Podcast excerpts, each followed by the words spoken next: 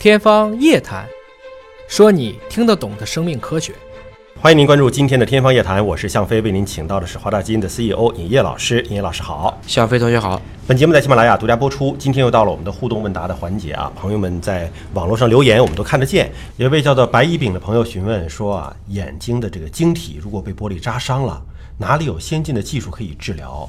他的女儿七岁发生了这个情况，医生没有更好的办法，推荐转到上海去了。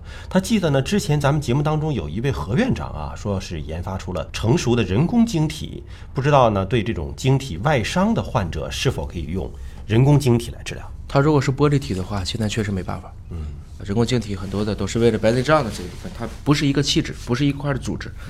玻璃体目前来看，确实可能没有更好的方法。整体来讲的话，我是觉得去这个，比如上海的五官科医院，或者像北京的同仁这些中国顶级的做这个五官科的，包括眼科的医院去得到一个正确的指导，应该是 OK 的。嗯。然后可能也要密切的去注意这个科技的发展吧。嗯。今天也许不能换了，也许过几天就有办法了。在路上的老黄询问说啊，据说注射一种多糖注射液可以预防非洲的猪瘟，是真的吗？非洲猪瘟迄今为止没有疫苗。前段时间是摆了一个乌龙，有一家这个公司自己发了一个类似于新闻，它本身是个上市公司，嗯，那大家很多人就认为它可能要做出这个疫苗了，实际上它只是一个立项，啊，并没有一个实际的进展。为此，农业部还专门发了一个读起来是耐人寻味的。嗯，他的意思就是说，我们也要正确判断，不能连证券机构都判断出来你这个是在说谎或者是在误导，而我们自己的农业机构、科技机构还没有判断出来。下垂眼询问啊，说他特别想知道基因变化速度到底有多快？几千年的农业生活和近两三百年的工业城市化，能造成基因的快速变化吗？实际上就是说，我们的老祖宗和我们的基因差异到底有多大？在自然条件下，它的变化可能，如果环境相对稳定的话，这个基因的变异的速率是一定的。如果要是在这个人工选择下，或者在强大的自然选择压力下，可以变得非常快。举几个很简单的例子啊，比如说非洲象，嗯，一百多年前的象牙都是有一两米长的，嗯，到今天大家都是短牙了，因为长牙的象基本都被猎杀了，那相当于短牙的象。它的基因就突然就得到了这个漂变，就传下来了。因为能跟母象生的就只是短牙象，只剩下短牙了。那所以大部分就都是短牙，这种影响是巨大的。非常多的昆虫随着空气的污染，有好多例子啊，比如说英国，它这工业革命开始的时候，原来呢这个可能是以白色为主的，后来就因为烟囱很多，这个很黑，那这些蛾子几代以后全变成黑的了，因为它可以更好的隐蔽自己。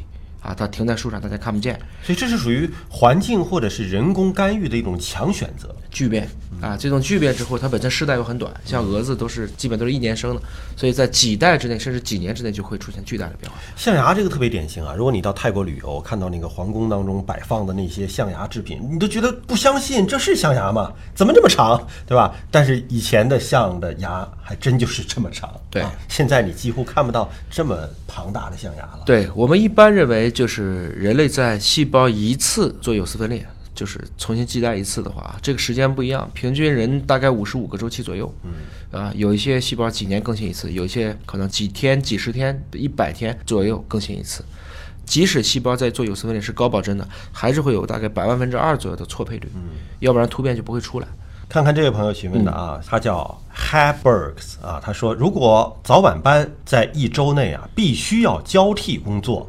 怎么才能够做到减少对身体的伤害？我们之前节目曾经聊到过，就是不管你是早睡还是晚睡，关键要规律。对，但他的这个规律就是一周换一次啊，一周白班，一周夜班。这怎么整呢？这我也搞不清楚，因为绝大部分人不是按这个方式去做的。对，我觉得最合理的应该是去研究一下，像这样的问题是不是在他自己的工程工艺设计上能不能避免这样的问题？嗯，我们也有这样的，因为华大做好的检测也是三班倒的。对，但这个三班倒，我们是尽可能的把这个时间不要说是严格意义上的早晚班，而是有一个穿插。对，比如说到后半夜早一点，和到早晨再早一点。比如说你两点到五点那一部分，让大家还是可以休息。嗯，我上一个班到两。点，然后下一个班是从早上五点开始，就等于一部分人早起，一部分人稍微熬一个夜，而不是通宵。嗯，中间三个小时安排一些自动化或无人值守的，嗯，或者只留一个值班的，尽可能的还是充分保护劳动者的权益。嗯，就你这班能不能换换啊？对，别老说自己靠去调 啊。